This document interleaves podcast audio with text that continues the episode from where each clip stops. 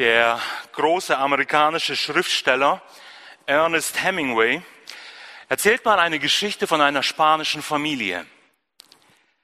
Und durch gewisse Umstände kam es in der Familie dazu, dass der Vater sich mit dem Sohn verstritten hat. Und dieser Streit, er schaukelte sich immer höher und er wurde so intensiv, dass der Sohn mit dem Namen Paco es zu Hause nicht mehr ausgehalten hat. Und er packte seine Sachen und er floh aus diesem kleinen spanischen Dorf in die Hauptstadt nach Madrid. Nach nur einer kurzen Zeit, da bereute es der Vater unheimlich, dass er sich mit seinem Sohn so sehr verstritten hat. Und er wollte unbedingt sich wieder mit seinem Sohn versöhnen. Nun lebten sie in einer Zeit, wo es nicht ein Telefon gab oder ein Handy oder eine E-Mail-Adresse, wo man schnell den Kontakt irgendwie herstellen könnte. Und so grübelte der Vater darüber nach, wie schaffe ich es, meinen Sohn, der so weit weg von mir weg wohnt, wie schaffe ich es, ihn zu erreichen? Wie kann ich ihn kontaktieren? Und er grübelte darüber nach und es gab nur eine Möglichkeit, es gab nur eine einzige Lösung. Und er fuhr zu der großen Zeitung mit dem Namen El Liberal und er stellte eine Einzeige in die Zeitung hinein mit den folgenden Worten. Paco, triff mich beim Hotel Montana am kommenden Dienstag um 12 Uhr. Alles ist vergeben, Papa.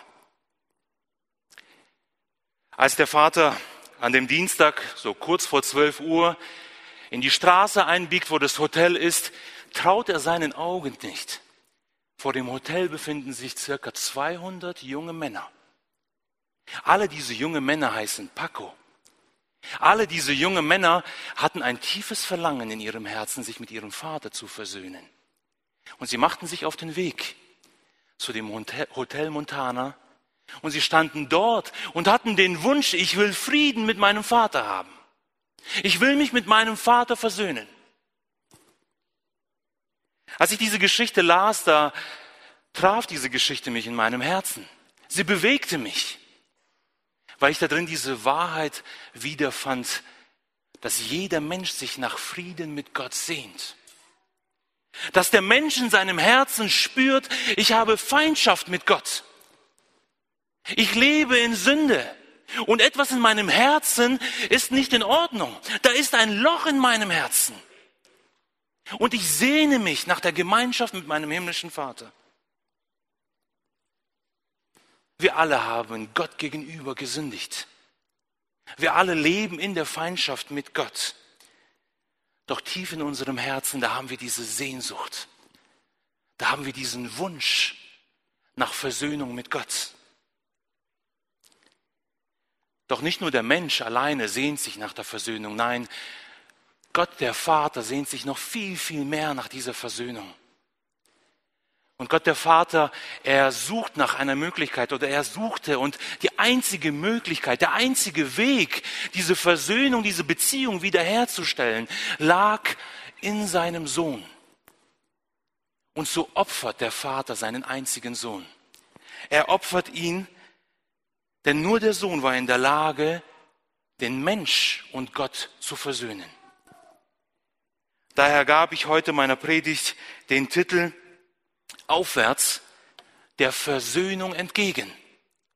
Aufwärts der Versöhnung entgegen. Lasst uns gemeinsam Lukas 24, die Verse 50 bis 53 lesen. Lukas 24, Lukas 24, die Verse 50 bis 53. Er führte sie aber hinaus, hier ist die Rede von Jesus Christus, er führt seine Jünger hinaus bis gegen Bethanien und er hob seine Hände auf und er segnete sie.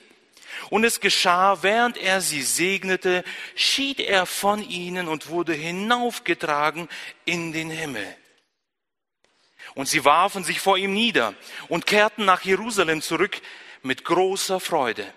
Und sie waren alle Zeit im Tempel und priesen Gott. Und ergänzend zum Lukas-Evangelium, lasst uns auch noch Markus 16 aufschlagen, wo die gleiche Begebenheit uns geschildert wird in Markus 16, die Verse 19 bis 20. Markus 16, die Verse 19 bis 20. Der Herr wurde nun, nachdem er mit ihnen geredet hatte, in den Himmel aufgenommen und setzte sich zur Rechten Gottes. Jene aber zogen aus und predigten überall, während der Herr mitwirkte und das Wort durch die darauf folgenden Zeichen bestätigte.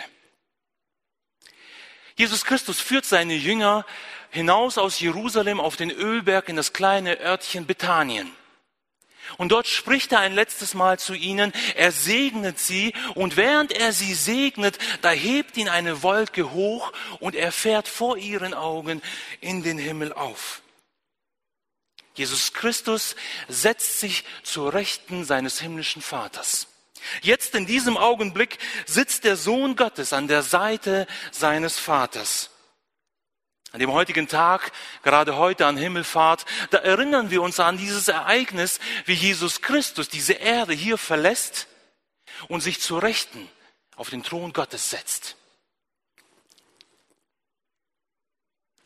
Das Interessante ist, dass wenn wir das Alte Testament durchlesen, und nach dem Wort oder nach den Begriffen Thron Gottes mal schauen, dann werden wir feststellen, dass der Thron Gottes sehr häufig in Verbindung mit der Bundeslade gebracht wird. Wenn es in dem Alten Testament um den Thron Gottes ging, dann hat das Volk Israel es immer mit der Bundeslade in Verbindung gebracht. Wenn Mose oder wenn der hohe Priester mit Gott in Kontakt treten wollte, dann ging er immer vor die Bundeslade. Wenn Mose mit Gott sprechen wollte oder wenn umgekehrt, wenn Gott zu dem Volk sprechen wollte, dann sprach er immer über die Bundeslade zu dem Volk. Lass uns in das Alte Testament gehen, 2. Mose 25, Vers 22. 2. Mose 25, 2. Mose 25, die Verse 22.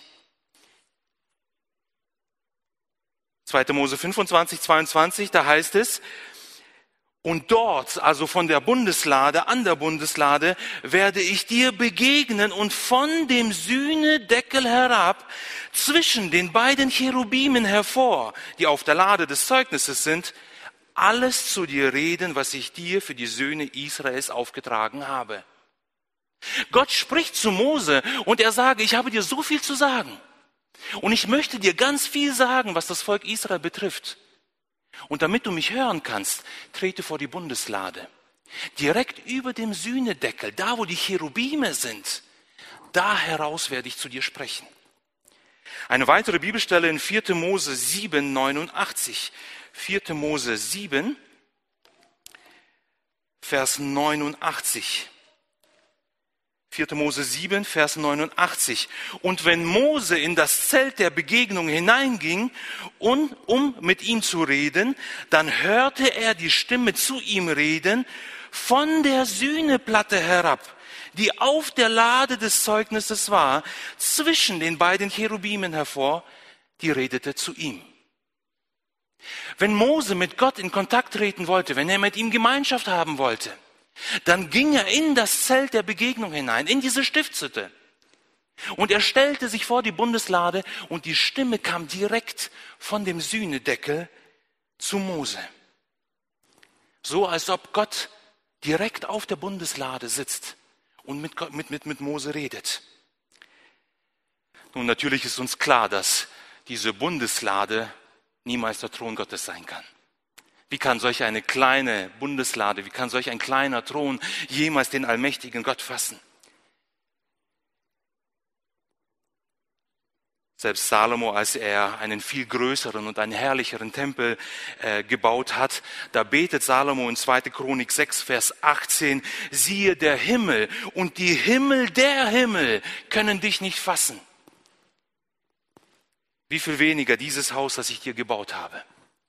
Salomo sagt, selbst das Weltall kann Gott dich nicht fassen. Und wie viel weniger dann diese Bundeslade. Natürlich war diese Bundeslade nicht wirklich der Thron Gottes, wo Gott wirklich drauf saß. Aber diese Bundeslade, sie wurde zu einem Symbol für den Thron Gottes. Wenn das Volk Israel Gottes Stimme hören wollte, wenn Mose mit Gott reden wollte, wenn der hohe Priester mit Gott reden wollte, dann musste er vor die Bundeslade treten. Und Gott sprach über den Sühnedeckel direkt zu dem Menschen. Das Schwierige dabei war nur, dass es dem Volk Israel nur an einem einzigen Tag im Jahr erlaubt war, in die Gegenwart der Bundeslade zu treten. Es gab einen festgelegten Tag und das war das Fest Yom Kippur. An diesem Fest durfte der hohe Priester und nur der hohe Priester in Kontakt mit Gott treten. Es war nicht so, dass jeder, der einfach Lust und Zeit hatte und irgendwie Rat nötig hatte, einfach mal kurz vor die Bundeslade treten durfte. Nein, es war nur einem einzigen Mann vom gesamten Volk an einem einzigen Tag im Jahr erlaubt, vor den Thron Gottes zu treten, um auf die Stimme Gottes zu hören. Yom Kippur, dieses Fest, es bedeutet der Tag der Versöhnung. Yom Kippur ist das Fest, wo das Volk Israel Versöhnung für ihre Sünden bekommen hat. Und ich möchte heute Morgen mir zwei Dinge von diesem Fest herausnehmen, um die Himmelfahrt etwas näher zu beleuchten. An der Himmelfahrt geschehen so viele wertvolle geistliche Dinge. Und es wird den Rahmen einfach sprengen, wenn wir uns zu viele Dinge anschauen möchten. Und ich nehme mir nur zwei Dinge heraus und ich möchte mir mit euch gemeinsam diese zwei Dinge anschauen, um die Christi Himmelfahrt etwas näher zu verdeutlichen, um sie etwas näher zu bringen. Der erste Punkt, den wir uns näher anschauen wollen, ist gerade dieser Sühnedeckel. Wir sehen hier dieses Bild dieser Bundeslade und wir sehen oben diesen Deckel und diese zwei Cherubim, die sich drüber bücken wie ein schützender Schutzschild über diese Bundeslade. Wie schon erwähnt, sprach Gott direkt durch diesen Sühnedeckel zu Mose. Es war so, wie wenn ich jemanden kontaktieren möchte und zu meinem Handy greife, um ihn anzurufen. Dann höre ich die Stimme aus dem Telefon heraus. So als ob diese Person wirklich bei mir ist. Auch wenn diese Person vielleicht viele tausend Kilometer weit weg ist. So höre ich doch durch das Telefon die Stimme dieser Person. Und so war der Sühnedeckel, so war die Bundeslade wie ein Telefon für den hohen Priester. Und wenn er in Kontakt treten wollte, so ging er an diesen Sühnedeckel und die Stimme Gottes redete direkt zu ihm. Die Bundeslade war das Kernstück. Sie war das Wichtigste in dem ganzen Tempel. Sie war nur circa 1,30 Meter breit oder lang, zwar 80 Zentimeter breit und 80 Zentimeter hoch. Relativ klein. Der Körpus bestand aus Akazienholz, aber dieser, dieses Holz wurde dann mit Gold überzogen. Und der Sühnedeckel mit den zwei Cherubim obendrauf, er war aus purem Gold. In Hebräer 9, Vers, Hebräer 9, Vers 4 bis 5, da sagt uns der Schreiber, dass in dieser Bundeslade drei Gegenstände drin waren.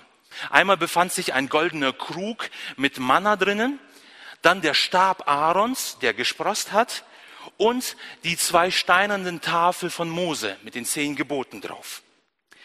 Viele Jahre später, da schreibt Salomo dann in 1. Könige 8, Vers 9, dass, dass das Manna und der Stab Aarons verloren gegangen sind und nur die zehn Tafeln von Mose in der Bundeslade drinnen waren. Nur die zehn Tafeln, äh, Entschuldigung, nur die zwei Tafeln mit den zehn Geboten befanden sich in dieser Bundeslade drinnen. Bevor der hohe Priester an diesem Tag der Versöhnung in das Allerheiligste eintreten durfte, da musste er sich vorher erstmal reinigen. Die Schuld, die er sich angehäuft hat, diese Gesetzesübertretungen, die er das Jahr über getan hat, musste er in Ordnung bringen. Und so musste der hohe Priester zuerst einen jungen, einen fehlerlosen Stier opfern. Nach dieser Opferung, da musste er sich umziehen in ein weißen Gewand und erst dann durfte er äh, eine weitere Ziege, einen Ziegenbock schlachten als Sühnopfer für das Volk Israel. Bei der Schlachtung des jungen Stieres bei der Versöhnung für seine eigene Schuld, brachte er das Blut dieses jungen Stieres in das Allerheiligste und er sprengte etwas Blut auf den Sühnedeckel drauf. Und das Gleiche tat er auch mit dem Sündenbock des Volkes Israels. Dieser Sündenbock, auf den er seine Hände legte und alle Sünden des Volkes Israels symbolisch übertragen hat auf diesen Sündenbock. Und dieses Blut trug er ebenfalls in das Allerheiligste hinein und er sprengte das Blut auf den Sühnedeckel drauf. Nun, sowohl der Stier als auch dieser Bock, sie nahmen symbolisch die Schuld des Volkes auf sich und sie beglichen diese Schuld mit ihrem Leben. Sie beglichen diese Schuld mit ihrem Blut. 3. Mose 17, Vers 11 erklärt uns, dass in dem Blut das Leben ist. In dem Blut ist das Leben. Und deshalb müsst, mussten die, die Tiere auch ihr Blut vergießen. Sie mussten mit ihrem Leben für die Schuld, für die Sünde bezahlen. Das Blut war das Lösemittel, um sie aus dieser Schuld frei zu kaufen.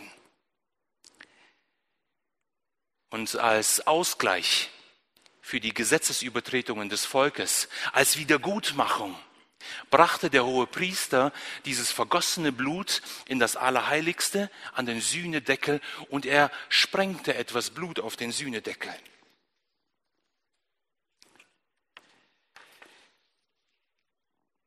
Drei Männer arbeiteten auf einem Dach, oben auf einem Dachstuhl, als sie plötzlich Rauch von unten aufsteigen sahen. Unten im Erdgeschoss fing es an zu brennen. Sofort ließen sie alles fallen und sie versuchten, dieses Haus zu verlassen. Doch im Treppenhaus angekommen, merkten sie, dass das Feuer sich schon ausgebreitet hat und dass der Weg nach draußen ihnen schon versperrt war. Sie konnten durch dieses Feuer nicht mehr nach draußen gelangen. Und so blieb ihnen nur die einzige Chance, die sie hatten, die Flucht nach oben, nach oben in den Dachstuhl. Doch auf dem Weg nach oben, da wussten sie, wir sind hoffnungslos verloren. Oben sind wir umzingelt. Oben haben wir keine Chance, irgendwie zu überleben. Oben werden wir sterben. Als die Feuerwehr eintrifft, steht das Haus lichterloh in Flammen. Dichter Rauch steigt empor und jeder weiß, irgendwo dort oben in dem Rauch sitzen noch drei Männer gefangen. Der Hauptmann der Feuerwache er lässt das Feuerwehrauto ganz dicht ans Haus heranfahren. Er fährt die Leiter aus bis zum Ende und er schickt seinen besten Mann auf die Leiter. Und er hofft, dass dieser Mann diese drei Männer oben befreien kann.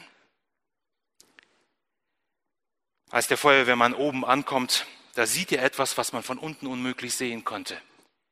Die Leiter war zu kurz. Es fehlten gute zwei Meter bis zum Dachstuhl. Der Feuerwehrmann realisierte, ich schaffe es nicht, diese drei Männer zu retten. Und er blickt in das Angesicht dieser drei Männer und er sieht die Todesangst in ihren Augen. Und er beschließt etwas zu tun, was er vorher noch nie getan hat. Er klettert auf die letzte Sprosse, er stellt sich oben drauf, er streckt sich aus und er bückt sich nach vorne. Und im Fallen greift er nach der Dachkante und hält sich mit beiden Händen an der Dachkante fest. Seine Füße stehen auf der letzten Stufe und seine Hände halten sich am Holz fest. Die drei Männer erkennen den Gedanken, die Idee des Feuerwehrmannes und sie gehen los und sie klettern über den Feuerwehrmann auf die Leiter. Als diese drei Männer sich diese Leiter heruntertasten, hören sie einen dumpfen Aufschlag. Da sie unten ankommen, sehen sie den Feuerwehrmann, der keine Kraft mehr hatte, sich an dem Holz zu halten. Die Kraft verließ ihn und er ließ los und er fiel in den Tod und er starb. Der Feuerwehrmann war bereit, sein Leben zu opfern, um diese drei, drei Bauarbeiter zu retten. Dieser Feuerwehrmann war bereit, eine Brücke zu bauen, damit diese drei Männer aus ihrem sicheren Tod auf die Leiter klettern konnten. So wie die Männer auf dem brennenden Dachstuhl, so sind auch wir Menschen hoffnungslos verloren. Wir sind in den Flammen der Sünde gefangen.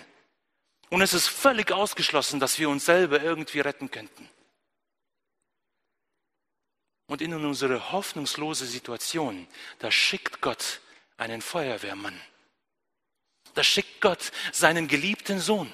Da schickt er Jesus Christus. Und Jesus Christus bildet eine lebendige Brücke in unsere Sicherheit.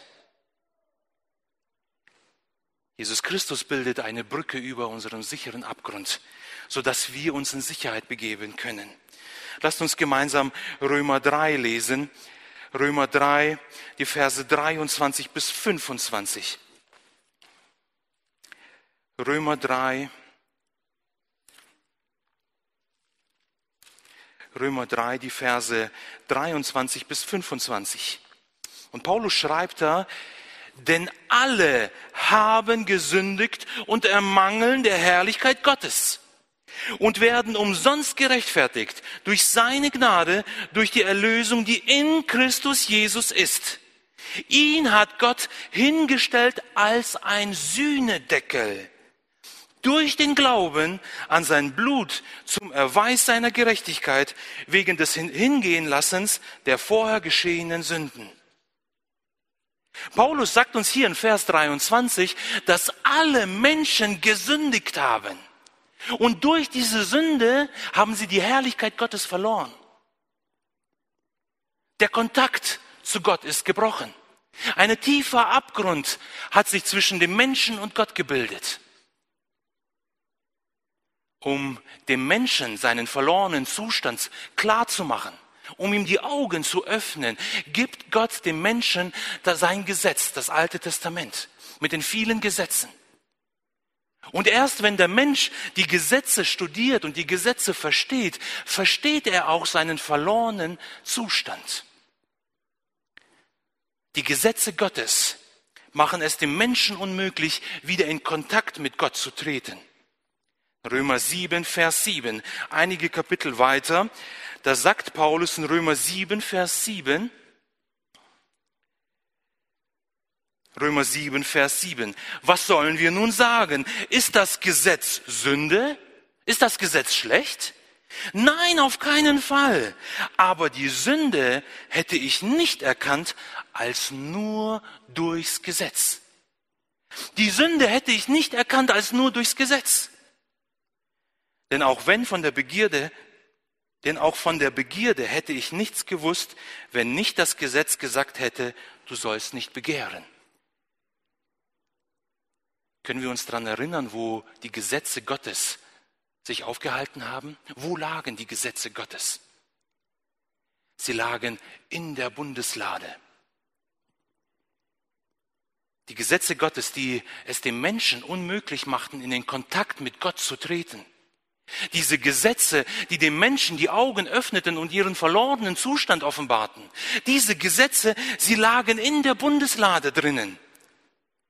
Und in Römer 3, Vers 25 haben wir gelesen, dass Jesus Christus aber der Sühnedeckel auf der Bundeslade ist.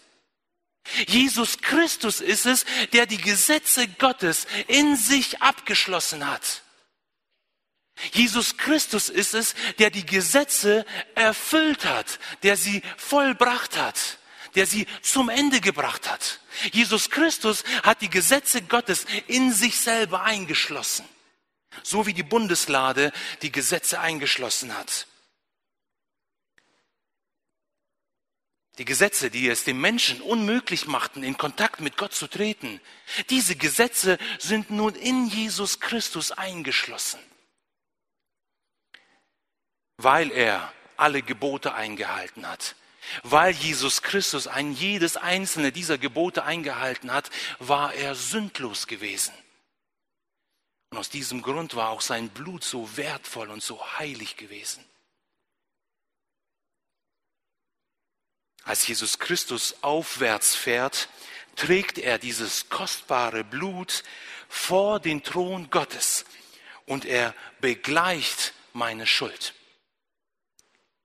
Diese Schuld, die ich durch das Gesetz verstanden habe. Diese Schuld, die mich von Gott getrennt hat. Diese Schuld begleicht Jesus Christus mit seinem Blut. Und er tritt vor Gottes Thron und er bezahlt und er sagt, für Viktor Penner habe ich gezahlt. Dieses Blut ist für die Schuld von Viktor.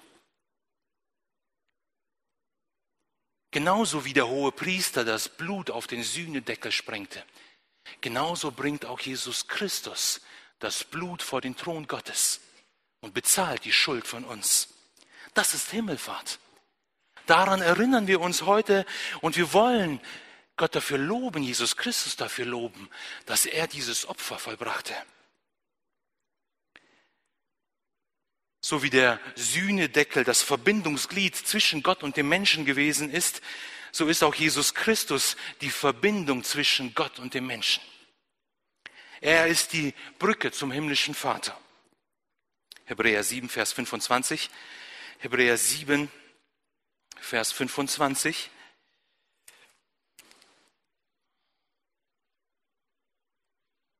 Hebräer 7, Vers 25. Daher kann er die, die auch völlig, daher kann er die auch völlig retten, die sich durch ihn Gott nahen, weil er immer lebt und sich für sie einsetzt.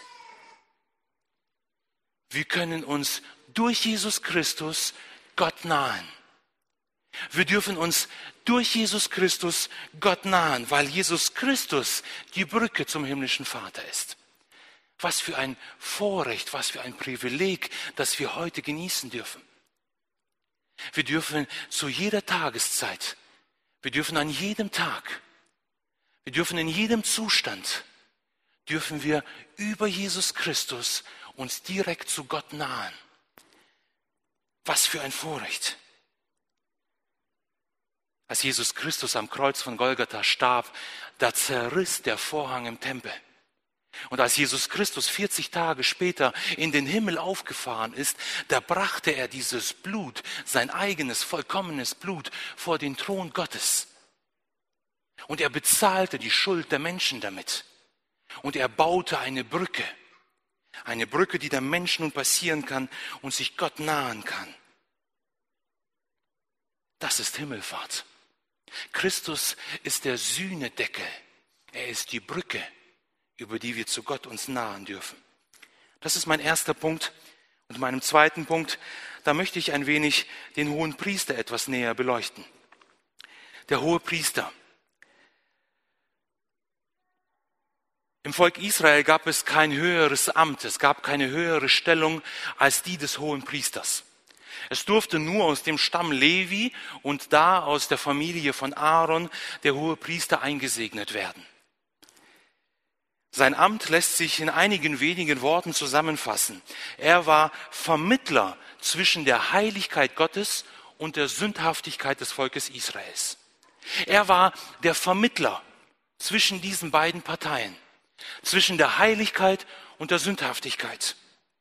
Er stand für Israel vor Gott und er opferte Schlachtopfer, die das Volk in die Beziehung zu Gott zurückbrachte. Stellvertretend für Gott segnete er auch das Volk Israel. Lasst uns dazu Hebräer 5, Vers 1 lesen. Wenige Kapitel vor in Hebräer 5, Vers 1. Da schreibt der Autor, Hebräer 5, Vers 1. Denn jeder aus Menschen genommene hohe Priester wird für Menschen eingesetzt im Blick auf das Verhältnis zu Gott um sowohl Gaben als auch Schlachtopfer für Sünden darzubringen. Der hohe Priester wird eingesetzt, um das Verhältnis zu Gott wieder in Ordnung zu bringen. Der hohe Priester hatte die Aufgabe zu vermitteln, etwas zu in Ordnung zu bringen. Ich erwähnte ja schon zu Beginn, dass an diesem großen Versöhnungstag am Yom Kippur der hohe Priester sich zuerst reinigen musste.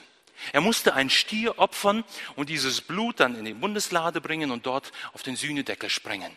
Diese symbolische Handlung war ein Zeichen dafür, dass der hohe Priester nun auch rein war.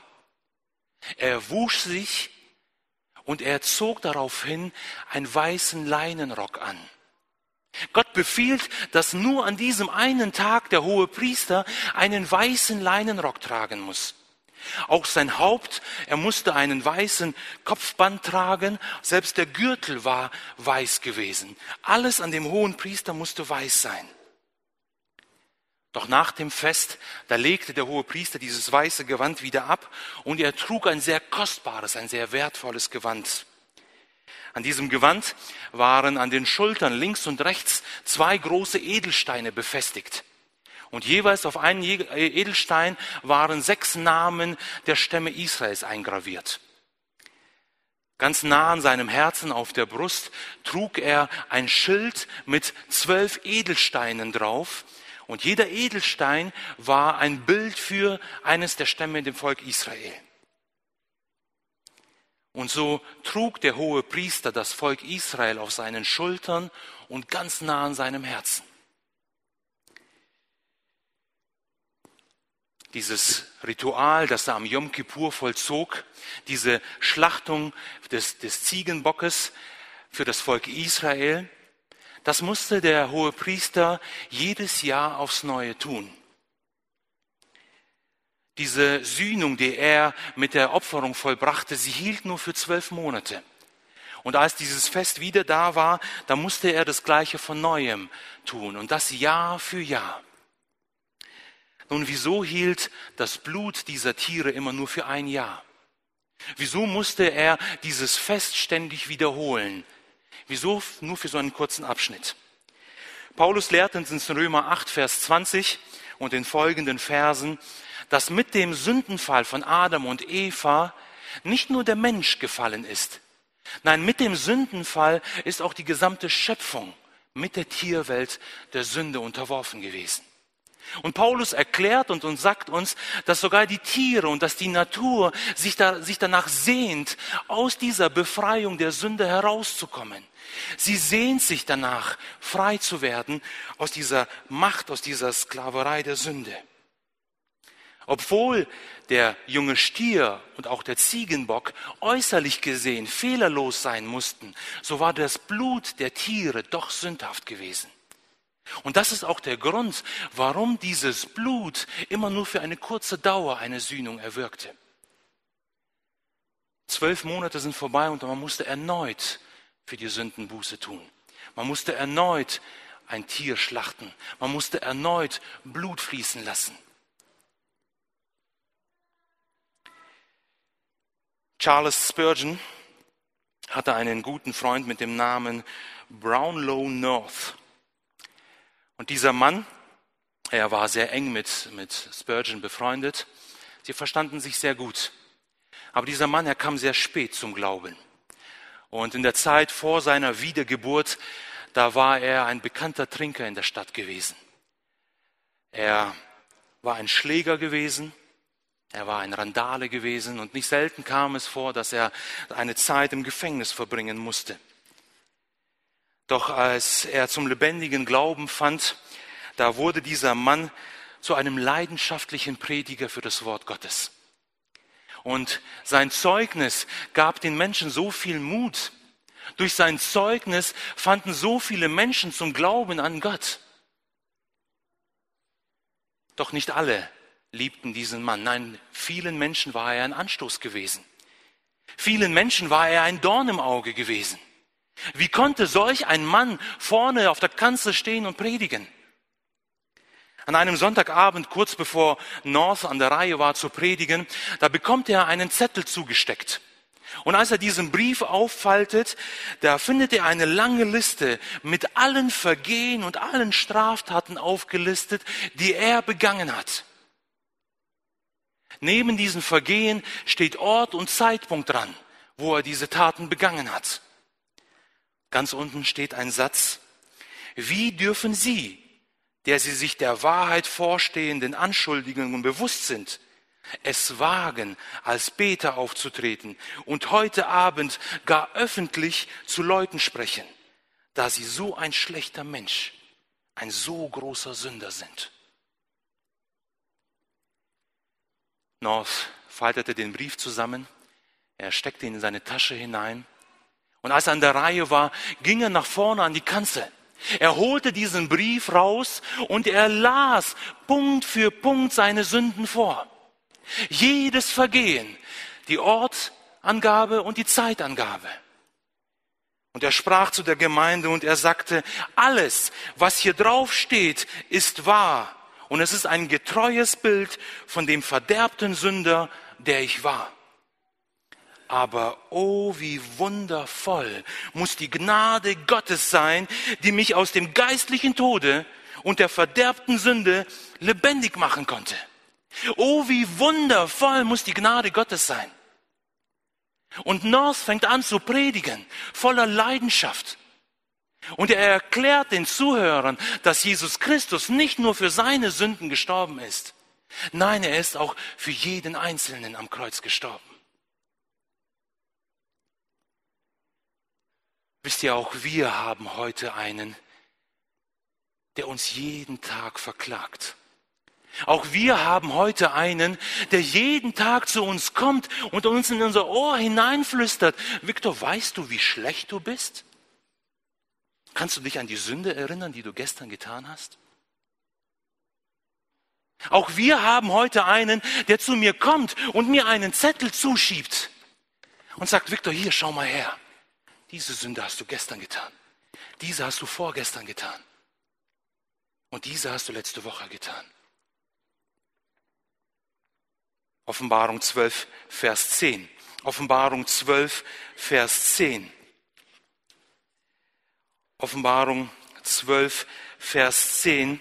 Johannes schreibt da in Offenbarung 12, Vers 10. Und ich hörte eine laute Stimme im Himmel sagen, nun ist das Heil und die Kraft und das Reich unseres Gottes und die Macht seines Christus gekommen. Denn hinausgeworfen ist der Verkläger unserer Brüder, der sie Tag und Nacht vor unserem Gott verklagte. Hinausgeworfen ist der Verkläger. Es ist Satan, der jeden Tag vor Gottes Thron tritt und uns verklagt. Es ist Satan, der vor Gottes Thron tritt und sagt, hast du gesehen, was deine Kinder gerade eben getan haben? Hast du gesehen, welche Worte Viktor gerade eben in den Mund genommen hat? Und das Schlimme dabei ist nicht, dass er mich verklagt. Das Schlimme ist, dass Satan recht hat, dass ich diese Sünden wirklich begangen habe. Das ist das Traurige. Es ist wahr. Es ist wahr. Aber wisst ihr, was noch wahr ist? 1. Johannes 2, Vers 1. 1. Johannes 2, Vers 1. Die Worte sind auch wahr. 1. Johannes 2, Vers 1. Meine Kinder, ich schreibe euch dies, damit ihr nicht sündigt. Und wenn jemand gesündigt hat, wir haben einen Fürsprecher bei dem Vater, Jesus Christus der Gerechte. Wir haben einen Fürsprecher. Jesus Christus ist mein Fürsprecher. Jesus Christus ist mein Vertreter. Er ist mein Anwalt. Und wenn ich einmal falle, und wenn ich einmal sündige und Satan vor Gottes Thron läuft und sagt, Gott, sieh mal, was Viktor wieder getan hat, so weiß ich, dass ich einen Fürsprecher vor Gottes Thron habe. Jesus Christus. Jesus Christus ist mein Anwalt. Und Jesus Christus tritt für mich ein. Und er sagt, für diese Sünde, die gerade eben Viktor getan hat, ich bezahle sie mit meinem Blut. Kolosser 2, Vers 14. Kolosser 2, Vers 14. Kolosser 2, Vers 14. Er, Jesus Christus, hat den Schuldschein gegen uns gelöscht, den in Satzungen bestehenden, der gegen uns war und ihn aus unserer Mitte fortgeschafft, indem er ihn ans Kreuz nagelte. Wenn ich Jesus Christus mein Leben anvertraut habe, wenn ich Jesus Christus Herr in meinem Leben werden lasse, wenn ich dieses Blut von Jesus Christus für mich in Anspruch nehme, dann habe ich auch diese Gewissheit, dann habe ich dieses Versprechen, dass mein Schuldschein ans Kreuz genagelt wird meine Schuld, meine Vergehen, die ich Tag für Tag begehe, die nimmt Jesus Christus und er nagelt sie ans Kreuz. Und er löscht sie damit aus. Sie existieren nicht mehr. Satan hat kein Recht mehr, mich zu verklagen, weil mein Schuldbrief ans Kreuz genagelt worden ist.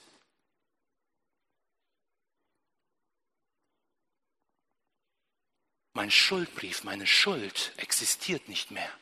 Sie ist ausgelöscht. Welches Recht habe ich dann noch, diese Schuld wieder heraufzuholen? Keines. Als Jesus Christus da am Kreuz starb, vergoss er sein Blut für diese Schuld. Und er tilgte diesen Schuldbrief. Und er sagte, sie existiert nicht mehr. Er nahm sein kostbares Blut und er fuhr aufwärts in den Himmel vor den Thron seines Vaters und er bezahlte mein Vergehen, meine Schuld. Nun ist Jesus Christus der hohe Priester vor dem Thron Gottes. Jesus Christus ist der hohe Priester. Er ist der Vermittler. Er ist der Anwalt an meiner Stelle. Nach dem Tod von Jesus, da nahmen die Jünger ihn vom Kreuz runter und sie wuschen ihn und sie wickelten ihn in weiße Leinen. Alle vier Evangelien berichten uns davon, dass Jesus Christus vom Kopf bis zu seinem Fuß in weiße Leinen eingewickelt worden ist. Johannes sieht später in der Offenbarung Jesus Christus in einem weißen Gewand, wie ein hoher Priester. Wie ein hoher Priester, der an Yom Kippur ein weißes Gewand getragen hat, so ist Jesus Christus jetzt im Himmel mit einem weißen Gewand, stellvertretend an meiner Stelle, als Anwalt für mich. Lasst uns dazu Hebräer 9, die Verse 11 bis 15 lesen. Hebräer 9, ich lese nicht alle Verse vor. Ich lese aus dem Abschnitt nur die Verse 11, 12 und 15 vor. Hebräer 9, Hebräer 9, die Verse 11, 12 und Vers 15. Christus aber ist gekommen als hoher Priester der zukünftigen Güter und ist durch das größere und vollkommenere Zelt, das nicht mit den Händen gemacht, das heißt nicht von dieser Schöpfung ist, und nicht mit Blut von Böcken und Kälbern, sondern mit seinem eigenen Blut ein für alle Mal in das Heiligtum hineingegangen und hat uns eine ewige Erlösung erworben. Und dann Vers 15. Und darum ist er Mittler eines neuen Bundes, damit, da der Tod geschehen ist zur Erlösung von den Übertretungen unter dem ersten Bund, die Berufenen die Verheißung des ewigen Erbes empfangen. Als Jesus Christus am Tag seiner Himmelfahrt aufgefahren ist vor den Thron Gottes, ist er Mittler geworden. Er ist der hohe Priester, der zwischen Gottes Heiligkeit und meiner Sündhaftigkeit vermittelt, der es wieder in Ordnung bringt. So wie der hohe Priester auf seinen Schultern und an seiner Brust die Namen des Volkes Israels getragen hat. So ist es Jesus Christus, der meinen und der auch deinen Namen vor Gottes Thron trägt. Und er sagt, für Viktor möchte ich mich einsetzen. Viktor möchte ich auf meinen Schultern tragen. Er liegt mir am Herzen. Er ist mein Anwalt, er ist mein Vermittler. Aber diesmal nicht von einem alten Bund, der immer Jahr für Jahr neu gehalten werden muss. Nicht von einem Vertrag, der jedes Jahr gebrochen wird und dann aufs Neue eingehalten werden muss. Nein, nicht mit einem Blut von, von Böcken und von Stieren. Nein. Der Hebräerbriefschreiber sagt uns, mit seinem eigenen, mit seinem heiligen, kostbaren Blut vermittelte Jesus Christus zwischen mir und Gott. Und damit schenkte er mir die Ewigkeit. Dieser Bund, dieser Kontakt, den ich jetzt nun zu, Gott haben darf, er ist nicht zeitlich begrenzt. Ich muss nicht Angst haben, dass er nächstes Jahr gebrochen wird. Nein, dieses Blut ist so heilig, ist so wertvoll, dass es bis in die Ewigkeit hineinreicht. Dieser Bund, dieser Vertrag, dieser Friedensvertrag, den Jesus Christus zwischen mir und Gott äh, vollbracht hat, dieser Vertrag erhält weit über mein Tod hinaus bis in die Ewigkeit. Als Jesus Christus bei seinem Verhör vor dem hohen Priester stand, da fragte ihn der hohe Priester Kaiphas, ob er der Sohn Gottes, ob er der Christus sei. Und Jesus antwortete ihm, du sagst es, ich bin der Christus. Und daraufhin zerriss der hohe Priester sein Gewand. Nun war es nach dem dritten Buch Mose 10, Vers 6 es streng verboten, dass ein hoher Priester jemals sein Gewand zerreißen durfte. Doch Kaiphas, er tat es. Er tat es und er zerriss sein Gewand. Das Amt des hohen Priesters auf der Erde, es fand ein Ende.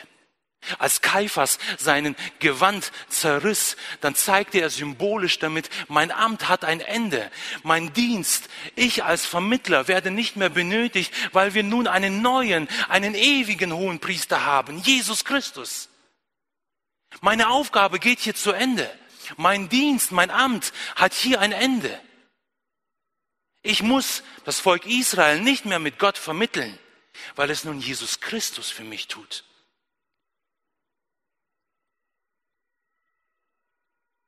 Und dieser Bund, den Jesus Christus geschlossen hat, er ist nicht irdisch. Er ist nicht so, wie es der hohe Priester getan hat. Nein, dieser Bund, er ist ewig. Denn Jesus Christus ist nun der ewige hohe Priester, der uns mit Gott versöhnte. Ist das nicht herrlich? Ist das nicht wunderbar? Haben wir nicht allen Grund, Jesus Christus dafür anzubeten?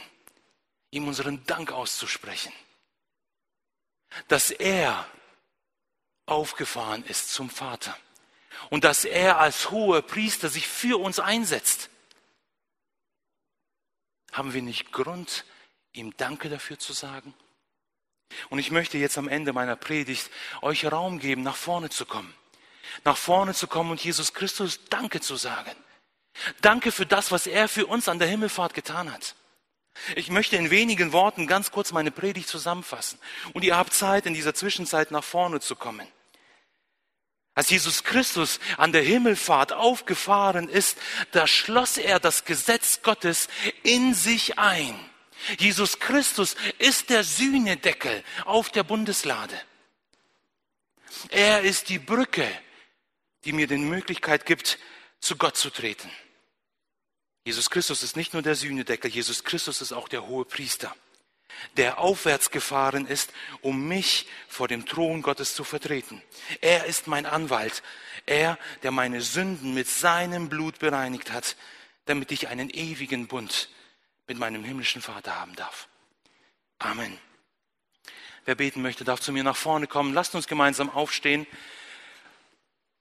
und lasst uns gemeinsam beten. Herr Jesus Christus, ich bin dir unendlich dankbar, dass du der Sühnedeckel bist, dass du die Gesetze Gottes, die mich von Gott getrennt haben, dass du die alle eingehalten hast und dass du sie in dir eingeschlossen hast. Und wenn ich an dich glaube, dann bin ich gerecht in Gottes Augen. Danke, dass du die Gerechtigkeit bewirkt hast. Danke, dass du mit deinem Blut eine Brücke geschlagen hast und dass ich nun die Möglichkeit habe, vor Gottes Thron zu treten. Ich danke dir, dass du mein hoher Priester bist. Ich danke dir, dass du mein Anwalt bist und dass du meinen Schuldbrief ans Kreuz genagelt hast und dass du mit deinem kostbaren, mit deinem heiligen Blut meine Schuld bezahlt hast. Danke, Herr Jesus Christus. Danke, dass du aufgefahren bist und dass du nun zur Rechten Gottes sitzt. Amen.